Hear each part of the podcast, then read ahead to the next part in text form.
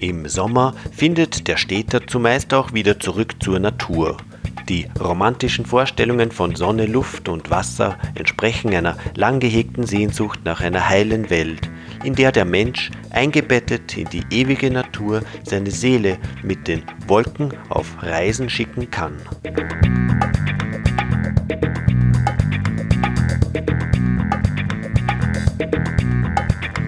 Doch dieser Naturbegriff entsteht aus der Vorspiegelung einer der Natur entfremdeten Gesellschaft und beim Tageslicht des sommerlichen Urlaubs betrachtet muss man feststellen, dass es die Natur in diesem Sinne nicht mehr gibt. Unsere Landschaft in Österreich ist eine reine Kulturlandschaft. Seit Jahrtausenden zunächst von den Klöstern kultiviert und später mehr und mehr in den bäuerlichen Privatbesitz übergegangen, wurde dem Boden jeder Quadratmeter Fruchtbarkeit abgerungen.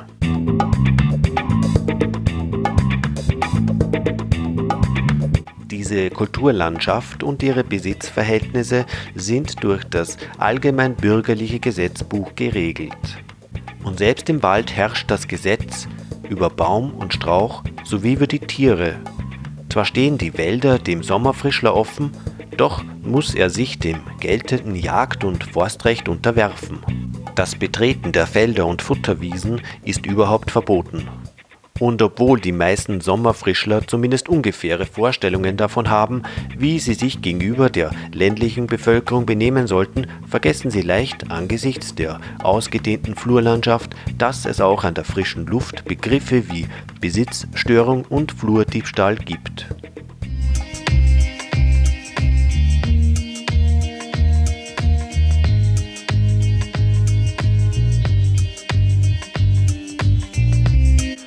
Außerdem muss man bedenken, dass es in unserer Zeit ein sogenanntes Niemandsland nicht mehr gibt.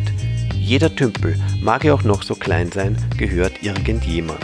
Und das Fischereirecht gehört zu den am strengsten gehandhabten Rechtsvorschriften überhaupt.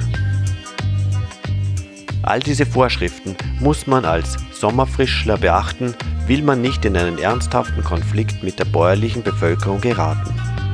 Denn obwohl der Einzelne nicht allzu viel anrichtet, die rechtlichen Übertretungen vieler Touristen können an den Kulturen beträchtliche Schäden verursachen.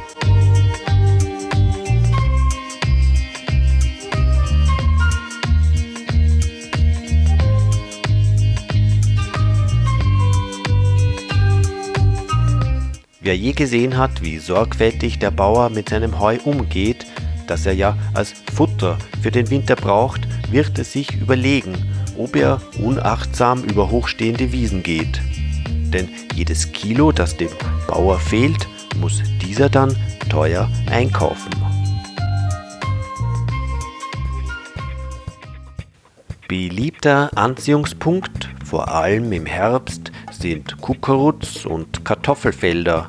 Sonst brave Familienväter machen nicht nur Wanderungen mit ihren Lieben, sondern sie machen auch einen Ausflug in ihre eigene Lausbubenzeit und lassen gerne da und dort ein paar Maiskolben und Erdäpfel mitgehen, um dann abends an einem idyllischen Plätzchen der bewundernden Familie ein Lagerfeuer zu bieten, um die erbeuteten Kleinigkeiten zu braten. Beides Sowohl der Flurdiebstahl als auch das Lagerfeuer sind in Österreich verboten. Auch der sogenannte kleine Mundraub kann über den Verwaltungsweg bestraft werden. Schwieriger für den Städter wird es, wenn es in Fischereigewässern zu unrechtlichen Aneignungen kommt. Hier sind im Strafgesetzbuch empfindlichere gerichtliche Strafen vorgesehen. Dasselbe gilt auch für das Wildern. Natürlich steht dem Bauern ein gewisses Recht auf Selbsthilfe zu. Er darf also schon versuchen, die Leute auf seinem Grund und Boden zu vertreiben. Die Selbsthilfe geht natürlich nicht so weit, dass er etwa mit einer Mistgabel Urlauber attackieren darf oder, wie manchmal zu hören und zu lesen ist, gar mit einem Gewehr auf jemanden losgeht. In so einem Fall macht sich der Bauer natürlich strafbar. Gewehr bei Fuß stehen vor allem die Wächter in den Weinbergen, die bei jedem Wetter in ihren Häuschen sitzen und die Trauben gegen Vögel und Sommerfrischler verteidigen. Wer von einem solchen Wächter angeschossen wird, hat es oft schwer zu beweisen, dass der Schuss ihn und nicht irgendwelchen Vögeln galt und daher nur ein bedauerlicher Unfall war.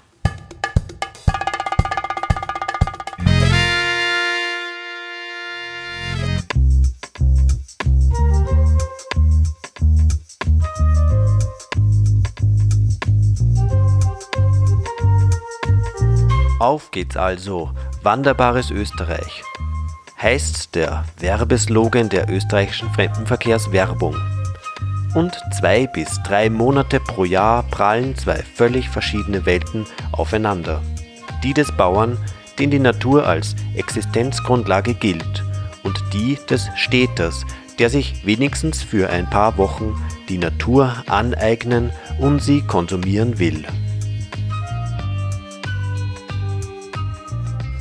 Es wird viel davon abhängen, wie sich die Sommerfrischler benehmen, damit nicht im Herbst die beliebtesten Fremdenverkehrsgegenden einem großen Abfallhaufen gleichen. Und schließlich, wer will es dem Bauern übel nehmen, wenn ihm dann letztlich die eigenen Schweindeln die lieberen sind?